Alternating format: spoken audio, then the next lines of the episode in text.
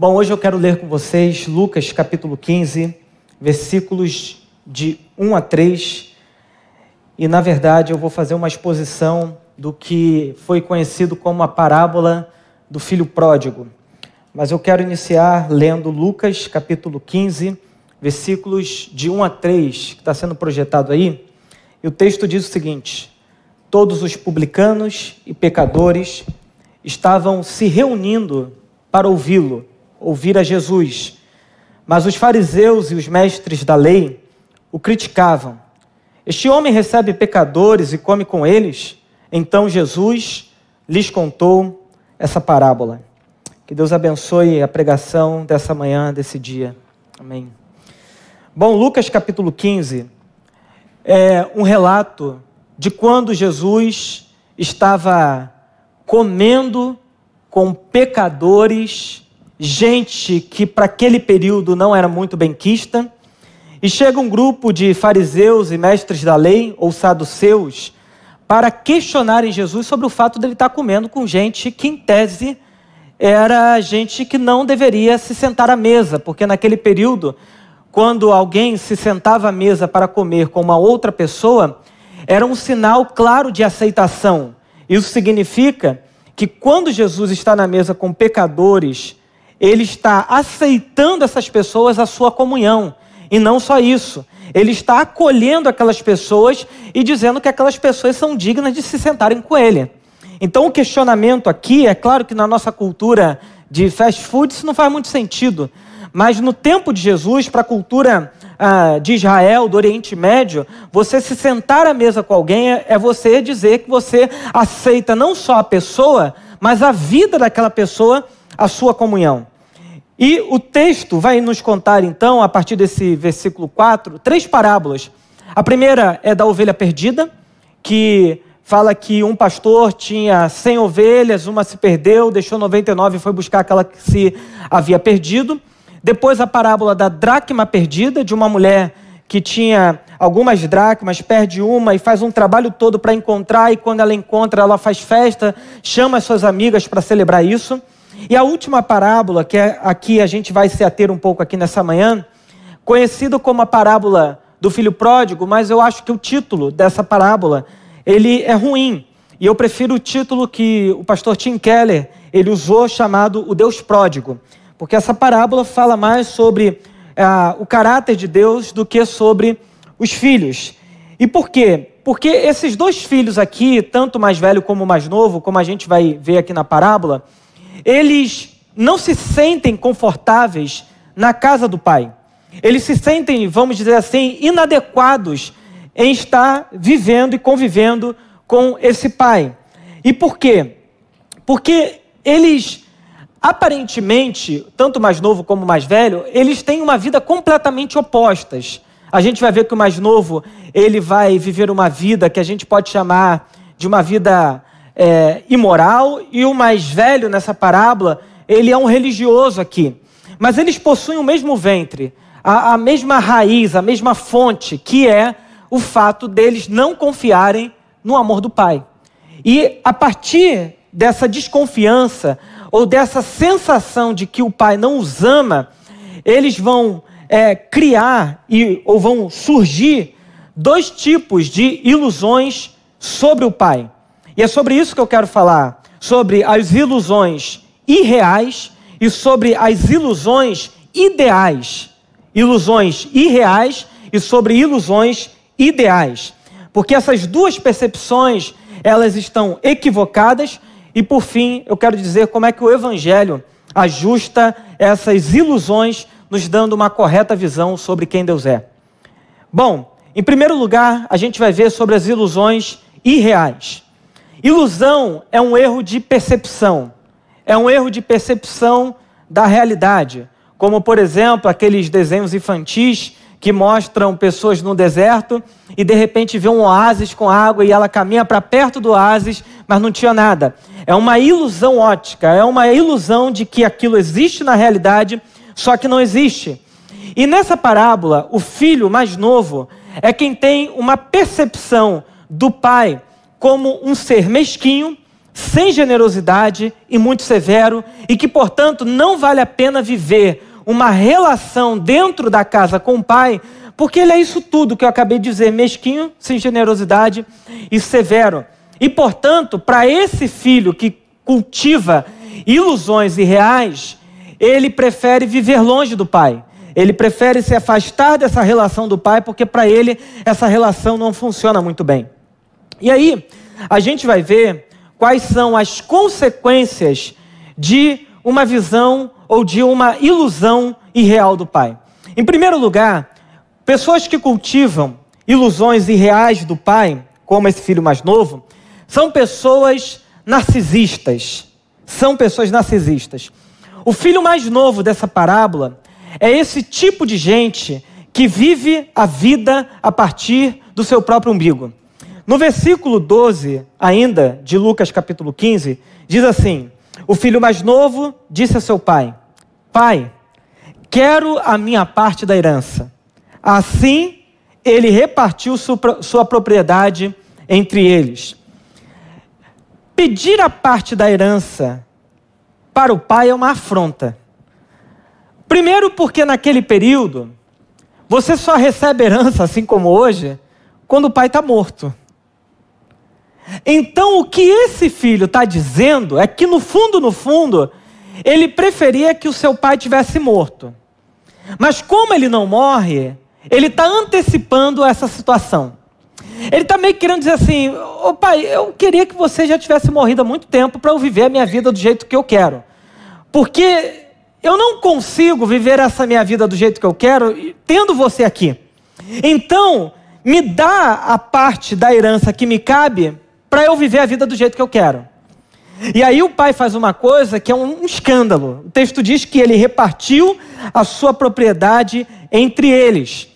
O que é um erro, porque dentro do ponto de vista do Antigo Testamento, o filho mais velho tinha 70% da herança e o filho mais novo 30%.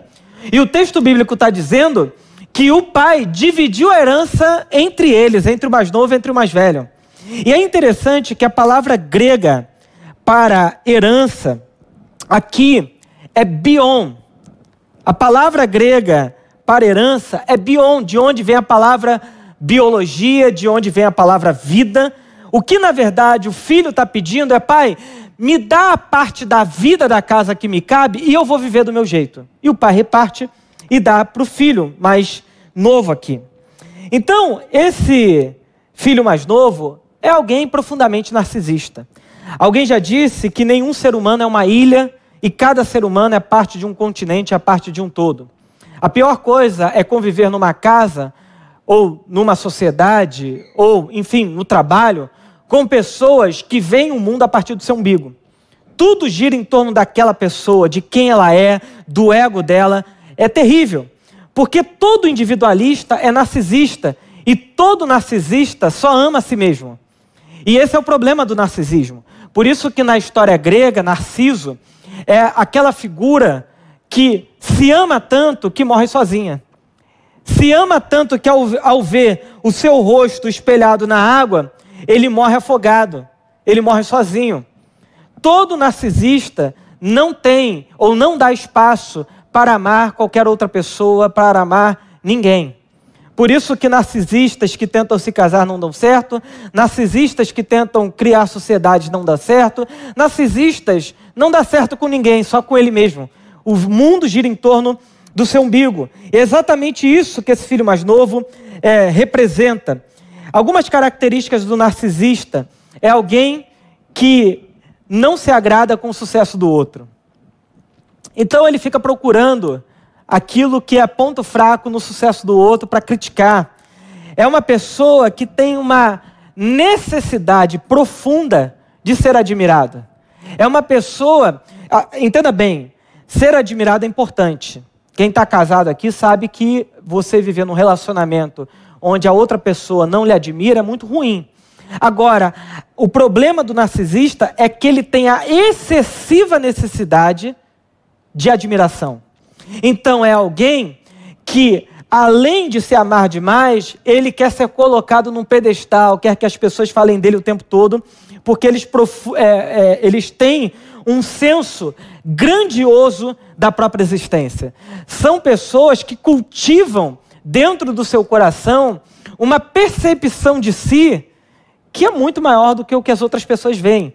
Como, por exemplo, a pessoa diz assim: Olha, eu sou o melhor jogador de futebol que você já viu. Aí você fala: É mesmo? Pessoa diz: É. Melhor que o Ronaldinho Gaúcho, melhor do que Neymar, do que Messi. Aí tu vai para o campo ver a pessoa jogar bola. A pessoa chega de meião, chuteira. Acho que eu estou me descrevendo aqui, jogo nada. Chega de meião, chuteiro, uma bermuda arrumada. Aí tu fala assim: caramba, parece o Cristiano Ronaldo mesmo. Aí tu vê a pessoa jogar, tu fala: ih, aconteceu alguma coisa nesse dia, acho que ela não está bem. Deve estar tá com Covid, porque não está jogando nada. Por quê? A pessoa tem uma percepção de si que ninguém mais em torno dela tem. Então, o narcisista é essa pessoa. E além de, de ser narcisista, a segunda consequência de uma pessoa que tem expectativa irreal, de uma ilusão irreal do pai, é que ela produz expectativas irreais. No versículo 13 diz que não muito tempo depois, o filho mais novo reuniu tudo o que tinha e foi para uma região distante. E aqui ele acredita que a vida será muito melhor, muito melhor em outro lugar. Porque ele nutre expectativas de que em algum lugar, com alguma outra pessoa, com alguma outra realidade, a vida vai encontrar o seu sentido. Então essas pessoas, elas são pessoas que estão o tempo todo em busca. Em busca de um novo amor, em busca de um novo salário, de um novo emprego, de uma nova igreja, de um novo lugar, porque nenhum lugar lhes é suficiente. Nenhum lugar é, é para elas um, uma casa, um repouso. Então, essas, essas pessoas que é, nutrem essas expectativas irreais, elas estão procurando na vida alguma coisa que lhes seja para ela uma casa onde elas possam repousar. Então elas viajam, elas gastam muito dinheiro fazendo uma série de coisas e quando chegam lá, nada satisfaz o desejo dessas expectativas. Porque são expectativas. E para elas satisfazerem as expectativas irreais, é, o filho mais novo aqui, ele rompe com o referencial paterno. Ele rompe com o referencial da casa. O texto diz que ele foi para uma região distante.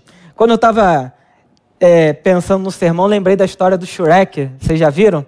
Que o burrinho fica perguntando o tempo todo: tá perto, tá perto. Eu nem sei se está perto, mas ele fica perguntando: já está chegando? Alguma coisa assim. E, e eles ficam irritados, né? Porque ele está o tempo todo na expectativa de chegar naquele lugar. E essa parábola é interessante que o filho mais novo, ele vai para uma região, o texto bíblico diz muito distante, porque na realidade pelo fato de ter rompido com o referencial da casa, do pai, ele quer ir para um lugar onde a voz do pai não chegue. Onde os ecos da voz do pai não chegam. Essas pessoas são pessoas que perderam o senso de autoridade. São pessoas que vivem no mundo como se não tivessem de prestar contas a absolutamente ninguém.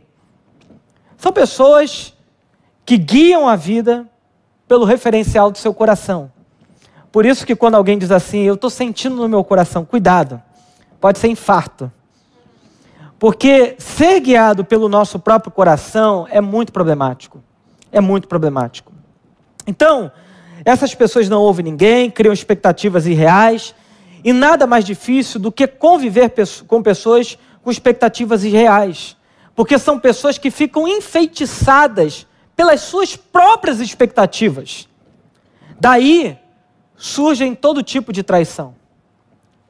Quando a pessoa está casada e surge uma expectativa de que com uma outra pessoa ela vai ser mais feliz. Ou se ela tiver essa outra pessoa, a vida dela vai encontrar sentido. E aí essas pessoas, por nutrirem expectativas irreais, elas estão o tempo todo procurando um novo lugar uma nova pessoa, não param com ninguém, não conseguem se manter fixos em nada, porque o seu coração não repousa em lugar nenhum. A traição é, é uma espécie disso. É uma espécie de que quando o coração não está satisfeito com quem está do lado, que é a realidade, ela procura um lugar irreal. E aí, nesse lugar irreal, quando ela chega lá, o que, que acontece? Se torna realidade. E o lugar irreal acaba, e ela precisa de uma nova irrealidade. E vai o tempo todo caçando e vivendo assim. Mas além do narcisismo e de expectativas irreais, a última consequência desse filho mais novo é a ausência de limites. O verso 13 ainda diz que ele desperdiçou os seus bens vivendo irresponsavelmente. Nelson Rodrigues, que é um cronista brasileiro, disse que quando a gente tira a imortalidade do coração humano, ele cai de quatro. É uma expressão forte, mas a ideia dele é que o ser humano vira animal quando ele perde o senso de transcendência e imortalidade. Esse filho mais novo é um ser que é guiado pelas suas pulsões, pelas paixões que habitam o seu coração. E por isso que ele está em busca de autossatisfação o tempo todo. Ele vira um buraco negro. Eu não sou nem um pouco especializado em física, mas eu sei que buraco negro são esses espaços, vou dizer assim, com um termo completamente errado, mas que sugam tudo para dentro de si. O filho mais novo é exatamente esse buraco negro que vai sugando tudo para dentro de si porque nada lhe satisfaz. É alguém que comeu é, um, três pedaços de bolo de chocolate, um bolo muito bom, e diz assim: Acho que não é suficiente, vou até o bolo todo. Aí o bolo acaba. Aí você fala: Agora tá bom. São pessoas que não têm limites. Elas são movidas pelo seu próprio desejo do coração. Me lembrei também de um filósofo chamado Arthur Schopenhauer, que ele diz que a vida tem dois jeitos de nos humilhar. E ele fala que a vida é um pêndulo que fica entre o tédio e a frustração. O tédio acontece quando a gente deseja muito alguma coisa e não consegue. E aí, quando a gente consegue, ele diz que a gente vai para o outro lado do pêndulo, que é a frustração. Eu me lembro de que quando era mais novo, tinha um carrinho que dava cambalhota, e eu passei, acho que meses, dizendo para o meu pai assim: pai, compra esse carrinho para mim, não sei o quê. Aí chegou no meu aniversário, aquele carrinho que era incrível, eu recebi, ganhei o carrinho. Botei bateria, andei durante uma hora, até hoje não mexo, acabou o desejo por aquilo. Por quê? Porque quando a gente tem essa vida, essa visão irreal, a gente nutre expectativas e quando a gente chega nela, ela se quebra, ela some. Bom, como há limites para tudo na vida, a vida não nos permite viver da maneira que o nosso coração acha que a gente tem que viver, as consequências dessas ilusões irreais aparecem no versículo 14 ao 16, quando o filho mais novo, ele perde a sua identidade. O texto diz assim: Depois de ter gasto tudo, houve uma grande fome em toda aquela região, e ele começou a passar necessidade. Por isso foi empregar-se com um dos cidadãos daquela cidade, que o mandou para o campo a fim de cuidar de porcos. Ele desejava encher o estômago com as vagens de alfarrobeira que os porcos comiam, mas ninguém lhe dava nada. Esse filho mais novo aqui, nós poderíamos dizer que ele fica demonizado. Chega um momento na vida dele que, depois de ter vivido tudo do jeito que ele queria viver, o texto diz que chegou fome naquela cidade e o desejo do coração dele é comer com os porcos. Comer com os porcos. É interessante que para o texto bíblico, para o judaísmo daquele tempo, vocês lembram que quando Jesus liberta o endemoniado de Gadara, os demônios pedem para ir para onde? Para dentro dos porcos. Os porcos eram animais tão impuros, tão imundos, para o povo judeu que não só era pecado o fato do filho mais novo querer comer com os porcos, como também era asqueroso. E aí imagina Jesus sentado na sala, fariseus o interpelando, pecadores e publicanos de outro lado, e Jesus começa a contar essa parábola. Eles estão ouvindo, falando que o filho foi para uma cidade longe e tudo mais. De repente, Jesus fala que houve fome e o filho mais novo deseja comer com porcos, a comida dos porcos. Eu, eu imagino na minha cabeça que na hora que Jesus falou isso, todo mundo assim: Que isso, Jesus? Aí pegou pesado. Me desculpem a, a ilustração meio esdrúxula, mas é como se para nossa cultura alguém lhe convidasse para comer churrasco de rato. Não tem o peso religioso, como para o judaísmo, mas é asqueroso para a gente. Seria mais ou menos isso. Comer um churrasco de rato com um petisco de, de barata. Que coisa horrível. Todo mundo na hora do almoço pensando: meu Deus, esse pastor está querendo fazer todo mundo ficar enjoado aqui no culto. Não, não é isso. Eu quero dizer e trazer para você essa noção de onde esse filho mais novo chega. Ele perde completamente a sua identidade, a visão que ele tem de si está completamente deturpada, ele não sabe mais quem é. Ele deseja uma coisa que seria impensável, ele perdeu a alma, como Jesus disse, tentando ganhar o mundo. Ele perdeu a sua própria identidade, tentando construir uma vida alheio à vida do Pai, alheio à casa do Pai.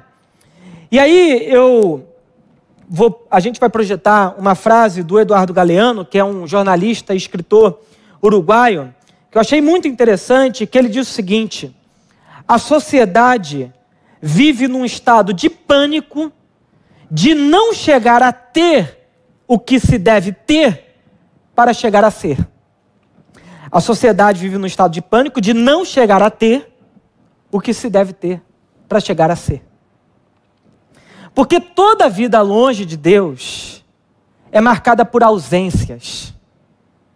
Sempre a fome vivendo longe de Deus. E eu não estou falando de fome material, de comida, não. Eu estou falando de fome de vida, de alegria, de satisfação, de acordar pela manhã e dizer: a minha vida tem um propósito, a minha vida tem um lugar nesse mundo, há sentido para a minha história. Toda vida longe de Deus nos demoniza, nos tira de nós, nos coloca na nossa pior versão. Porque viver longe de Deus é perder a nossa identidade. E quando a gente perde isso, a gente está num estado deplorável. Por isso que as ilusões irreais desse filho mais novo levou à completa ruína. É quando alguém diz assim: Eu traí a minha esposa e eu não sei o que aconteceu. A pessoa não percebe. Ela vai entrando no jogo de sedução, de amores, de desejo, e quando ela se vê, ela já está lá pecou. Mas não só isso. Acaba e ela olha para si e diz: O que, que eu fiz da minha vida? Por quê? Porque quando a gente vai se perdendo, a gente não vai se perdendo só de Deus, a gente vai se perdendo da gente. A gente começa a entrar num descompasso da nossa própria vida, de modo que a gente se olha no espelho e diz: Quem eu sou? Eu não sei mais. E aí ele chega nesse estado de falência espiritual, emocional e social. E o versículo 17 e 18 diz: caindo em si. Alguém já disse que todo ser humano precisa cair em si. Mas todo ser humano também precisa cair de si. A gente precisa de vez em quando se olhar como alguém que se olha de fora. E perceber que a nossa própria história entrou num looping de morte. Disse ele: Quantos empregados de meu pai têm comida de sobra? E eu aqui morrendo de fome. Eu me porei a caminho e voltarei para o meu pai e lhe direi: Pai, pequei contra o céu e contra ti. Não sou mais digno de ser chamado teu filho. Trata-me como um dos teus empregados. Deixa eu beber um pouquinho de água. Trata-me como um dos teus empregados. Estamos diante de alguém que está no fundo do poço, perdeu a sua identidade, perdeu tudo que ele tinha.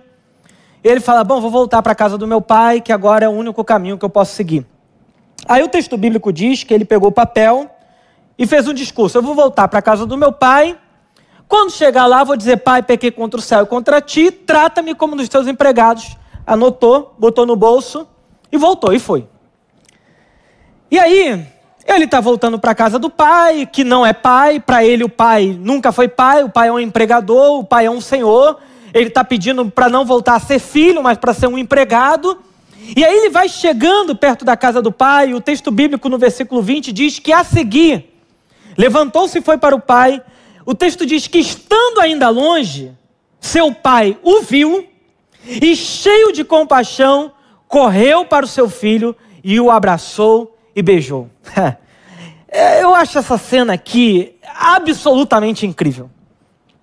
O filho está de longe ainda. E sabe o que, que o pai faz? O pai vê o filho, o texto diz que o coração dele cheio de compaixão, e o texto bíblico diz que o pai correu. Correu para o seu filho, abraçou e beijou. Gente, deixa eu dizer uma coisa aqui. Naquele período, o patriarca nunca, nunca, nunca levantaria sua roupa para correr em direção a ninguém. Quem corria eram, quem corriam eram as mulheres e as crianças. Os patriarcas não corriam para não mostrar sua perna, era uma falta de respeito. É uma falta de respeito. O texto bíblico diz que esse pai, quando vê o filho, ele se humilha para a sociedade daquele tempo para resgatar aquele filho que está perdido. E, gente, essa aqui é a história da redenção da humanidade. É Deus levantando a saia, mostrando a sua vergonha e correndo em direção a nós. E como é que a gente está? E como é que esse filho aqui está? Então o texto diz que o pai chega para o seu filho, corre, abraça, e o filho diz assim: pai, espera só um minutinho, deixa eu fazer uma coisa aqui. Tira o papel do bolso, versículo 21 a 23 diz assim: O filho disse: Pai, pequei contra o céu e contra ti, não sou mais digno de ser chamado seu filho. Mas o pai disse aos seus servos: Depressa, Tragam a melhor roupa e vistam nele, coloquem um anel no seu dedo e calçados em seus pés, tragam um novilho gordo e matem-no e vamos fazer uma festa para comemorar. Perceberam o que aconteceu no texto? O filho pensa: vou para o meu pai dizer, pai, pequei contra o céu e contra ti, trata-me como dos teus empregados. Na hora que o pai está diante dele, ele pega o papel e diz, pai, pequei contra o céu e contra ti. E o pai interrompe a fala. Não dá tempo dele dizer: trata-me como dos teus empregados. Porque o filho não deixa de ser filho porque pecou. O filho não deixa de ser filho amado porque ele resolveu viver longe do pai. Então, quando o pai interrompe a fala, ele está dizendo: arrependimento do seu coração basta. Eu não preciso de mais.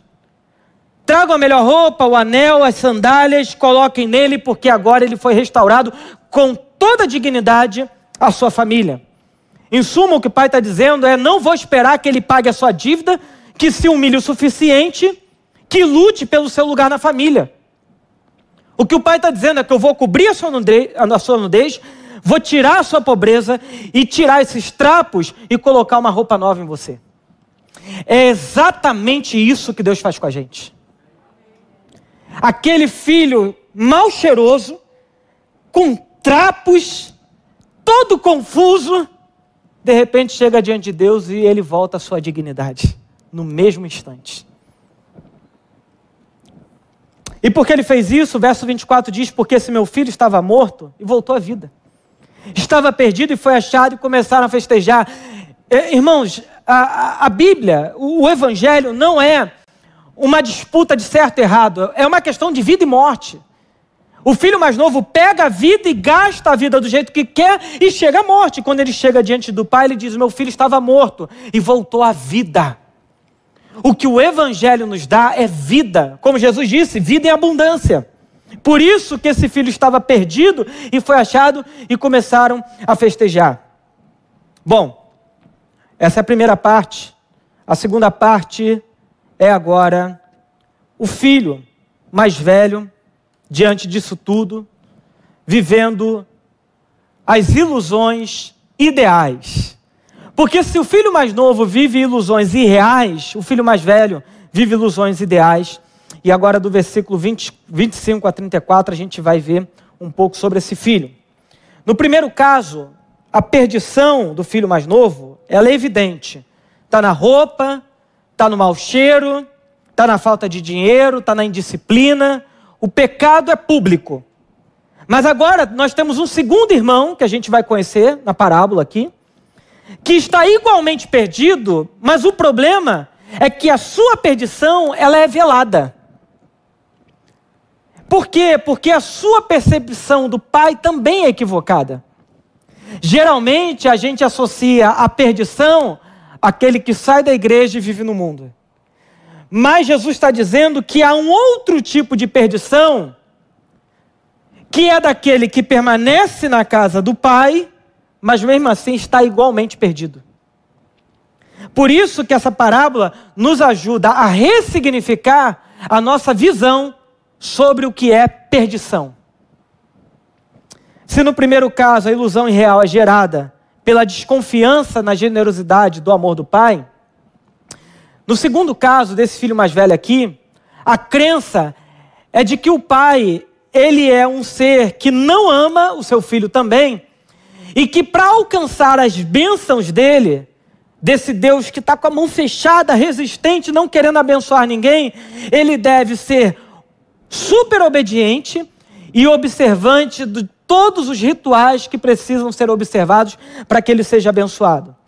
Então, para esse grupo, Deus é um juiz que fica com papel anotando: Fulano de Tal, errou, Gabriel, desce lá. Espadada na perna dessa vez, para ver se aprende. Por quê? Porque tem uma visão de um Deus duro, fechado, E aí vai dizer, mas Deus é amor e é fogo consumidor. É, mas só Ele sabe fazer isso. Tentar discernir quando Ele é fogo consumidor pode ser um prejuízo para a gente.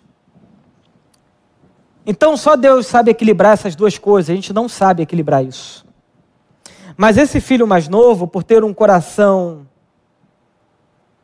que acha que o pai não ama e que ele tem que lutar o tempo todo para ser amado, Olha o que, que acontece, versículo 25 e 27. Enquanto isso, o filho mais velho estava no campo, estava trabalhando. Percebam, filho mais velho trabalhando. Quando se aproximou da casa, ouviu a música, a dança. Então chamou um dos seus servos e perguntou: O que está acontecendo aí? Esse ele respondeu: Seu irmão voltou. E seu pai matou um novilho gordo Ainda fala que novilho era gordo, para deixar o irmão com mais inveja ainda. Porque o recebeu de volta são e salvo. Agora, olha o que, que acontece com o coração desse filho mais velho, que é movido por ilusões ideais do pai. Olha o que, que ele vai demonstrar. A primeira coisa que ele demonstra aqui é ira. Ele fica revoltado. Versículo 28 diz: O filho mais velho encheu-se de quê? Ira. E não quis entrar. Então seu pai saiu e insistiu ah, com ele. Dentro da casa, festa, todo mundo feliz, rindo. E fora, o irmão mais velho com o braço cruzado, dizendo: O que, que esse meu pai está fazendo? O irmão voltou para casa. E o problema não é só o irmão voltar para casa. O problema é que aquele irmão tinha exposto a família, ele tinha empobrecido a família, e ele tinha enfraquecido os laços da família. Gente, hoje é muito comum um filho sair de casa, morar em outro país, fazer faculdade, morar em outro estado. Mas naquele tempo, sair de casa é uma afronta. Por quê? Porque o legado era de pai para filho, de filho para neto, e assim ia. As famílias eram tribais, patriarcais, não tinha esse conceito de família moderna como a gente tem hoje. Então, quando alguém rompe com os laços da família, no fundo, no fundo, ele está dizendo: Eu não sou mais parte disso. Eu não sou mais parte disso. E aí o irmão mais velho fica revoltado com o fato do filho mais novo ter voltado, o, o pai ter matado o novilho gordo, ter restituído a família e tá fazendo festa. Não faz sentido. E por que, que não faz sentido? Porque o coração dele é movido pelo legalismo, pela religiosidade. E aqui eu acho que um, um, um escritor é, e professor de história, num seminário, eu vou tentar falar isso em inglês, que as professoras não me ouçam, chamado Gordon Conwell. Ele, em seu livro Dinâmicas da Vida Espiritual, ele diz o seguinte: vai ser projetado aí.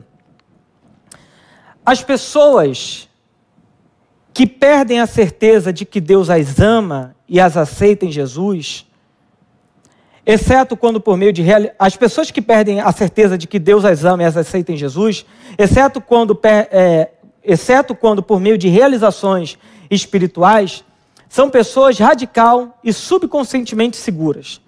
Tal insegurança se revela sob a forma de orgulho, uma afirmação agressiva e defensiva de sua própria retidão e por meio da crítica defensiva feita aos outros.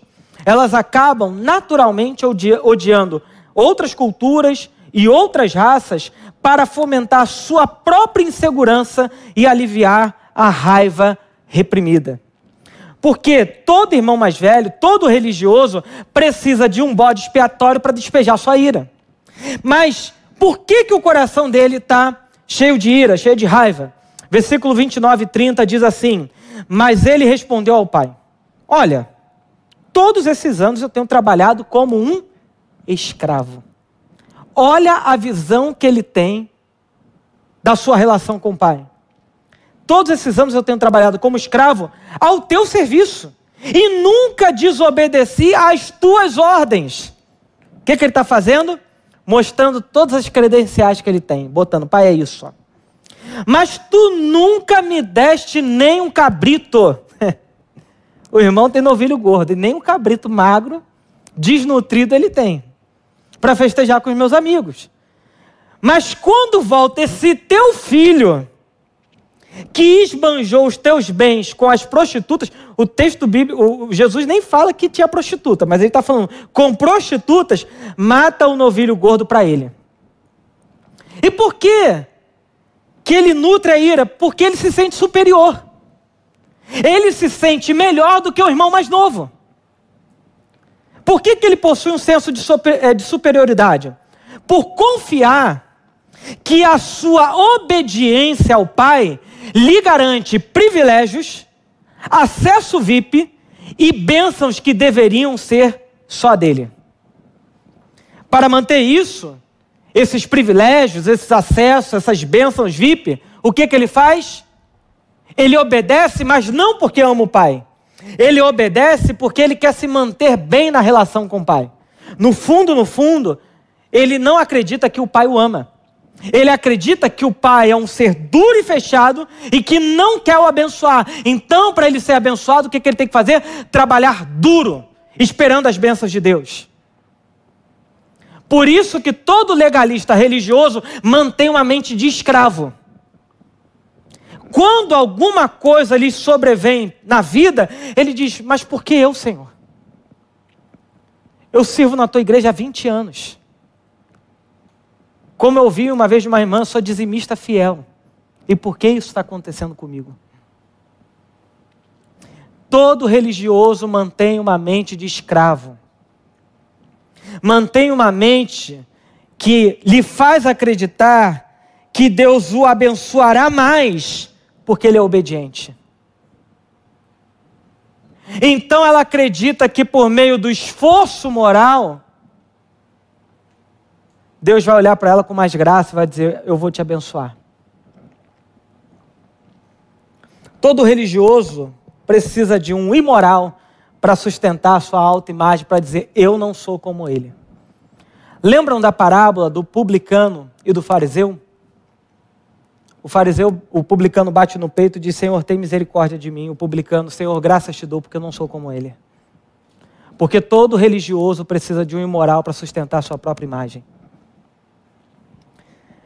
O Tim Keller, comentando sobre essa passagem, no seu livro O Deus Pródigo, ele diz o seguinte: quando um grupo acredita que Deus favorece seus integrantes por causa de suas doutrinas particularmente verdadeiras, por conta do modo como adoram e por conta do comportamento ético, a atitude dos membros desse grupo contra aqueles que não demonstram o mesmo tipo, que não demonstram o mesmo, pode ser bastante hostil.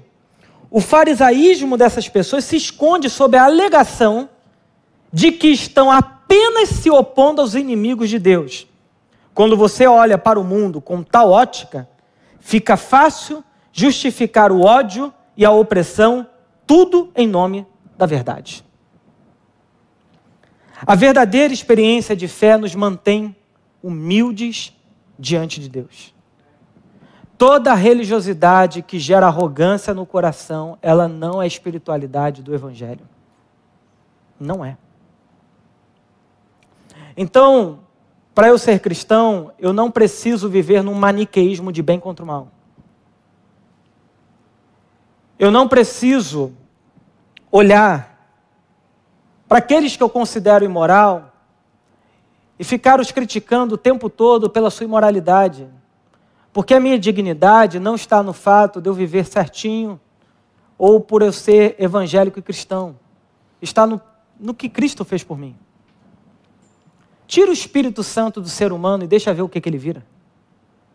Faz o teste, tira o Espírito Santo. Deus tira um dia o Espírito Santo da humanidade. E deixa ver o que, que vira.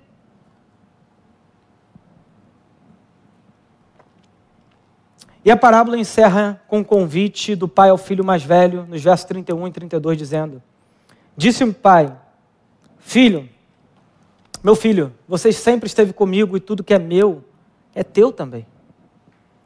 Mas nós tínhamos que comemorar e alegrar-nos, porque esse seu irmão estava morto e voltou à vida, estava perdido e foi achado. A parábola termina aí e a gente não sabe se o fariseu entrou para a festa ou não. A gente não sabe se ele aceitou o convite ou não, porque o texto termina exatamente aí.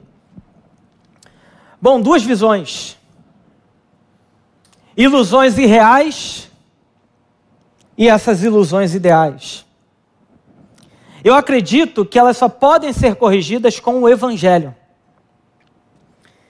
Que não é nem moralizando aqueles que vivem de ilusões irreais, e nem dando um pouco de libertinagem para aqueles que vivem de ilusões ideais. Como eu disse, as duas ilusões nascem da mesma origem, da mesma fonte, da mesma raiz, que é Deus não nos ama. E um vai viver a vida da sua maneira, enquanto o outro permanece em casa tentando arrancar do pai alguma bênção pelo seu esforço moral. Bom, como é que o Evangelho nos ajuda a corrigir essas duas ilusões? Como que o Evangelho ajuda a gente a renovar a nossa visão sobre o amor e a graça de Deus? Em primeiro lugar, olhando para Deus como um Pai generoso, Ele deu tudo por nós. Talvez você que esteja aqui e mantém esse coração religioso do filho mais velho, talvez você tenha ficado muito incomodado de falar do filho mais novo. E o Evangelho ajuda a corrigir a nossa visão quando a gente olha para Deus sabendo que Ele já deu tudo que Ele tinha para dar por nós. Então, eu não fico como cristão correndo as, atrás das bênçãos de Deus. Eu não fico dizendo, Senhor, me abençoa, me abençoa, me abençoa. Porque eu sei que em Cristo eu já sou abençoado com toda sorte de bênçãos. A relação muda. A partir do momento que eu tenho esse entendimento, o que eu faço é viver. E as bênçãos de Deus vêm vindo atrás. Por quê? Porque eu estou fazendo tudo certinho? Não. Por causa do que ele fez por nós. Por isso que em Romanos 8, 31 e 33, Paulo diz assim: Que diremos, pois, diante dessas coisas? Se Deus é por nós, quem será contra nós? Aquele que não poupou seu próprio filho, mas o entregou por nós, como não nos dará juntamente com ele de graça todas as coisas? A vida da, daquele que é imoral, daquele que é moral, tem que olhar para Deus e dizer: o nosso Deus é um Pai generoso. Ele nos ama incondicionalmente. Ele não despeja amor a nós quando nós fazemos e trabalhamos certinho. Mas ele também não omite o seu amor quando a gente deixa de trabalhar certinho. Ele nos ama incondicionalmente. Nosso Deus é um Pai generoso, ele deu tudo por nós. Ele deu seu filho unigênito na cruz do Calvário como o maior símbolo de amor pela humanidade. Agora, se ainda não é suficiente, eu quero te dar um outro motivo. Como você pode corrigir essa visão com o Evangelho, entendendo que Deus não soma créditos. Isso é, quando eu sirvo, quando eu trabalho, quando eu amo, quando eu cuido dos pobres, quando eu me mantenho em Deus, Deus não está aumentando pontos com você no céu. Mas por outro lado, Deus também não soma débitos. No dia do seu maior fracasso, quando você se sentir esmagado pela sua consciência e dizer: Meu Deus, por que, que eu fiz isso? Entenda uma coisa: Deus não está somando débitos. Quando a gente se arrepende, a gente volta para o mesmo lugar. A nossa vida é ajustada nessas duas coisas aqui. Deus não está somando créditos e Deus não está somando débitos. Ou você acha que quando o mundo foi criado, Deus não sabia do pecado da humanidade? Ou você acha que quando o mundo foi criado, Deus não sabia de duas grandes guerras mundiais? Ou você acha que quando o mundo foi criado, Deus não sabia daquele pecado que você mantém oculto? Por isso que, como aprendi com um pastor chamado Ariovaldo Ramos, antes de Deus dizer haja luz, Deus disse haja cruz. É a cruz que sustenta a humanidade. Deus, sabedor de tudo, Apocalipse 13, 10, 13, 8 diz que o livro da vida estava escrito e o cordeiro para ser morto antes da fundação do mundo. Por isso que o apóstolo Paulo pode dizer que Deus nos amou enquanto ainda éramos pecadores. Deus não te amou quando você foi para a igreja e diz agora eu quero ser um cristão, seguidor de Jesus. Deus te amou na pior fase da tua vida. O problema é que a gente acha que Deus só pode nos amar uma vez. No dia que a gente se arrepende, se batiza. E o problema do moralista é que ele acha que você só pode pecar uma vez. Por isso que quando a gente vê uma pessoa vindo do mundo, diz assim, do mundo, né? Essa expressão. Mas tudo bem, vindo na vida longe de Deus, Aí a pessoa diz assim: eu era isso, isso, isso, isso. Aí passa 10 anos, tu pergunta: e agora tua vida? Não, agora tudo está lá atrás. Porque ela não pode mais se expor. Porque a gente só aceita que as pessoas sejam pecadores uma única vez na vida quando se arrependem. Mas a gente tem que entender que Deus, Ele nos perdoa todas as vezes que a gente se arrepende do nosso erro. Todas. Absolutamente todas.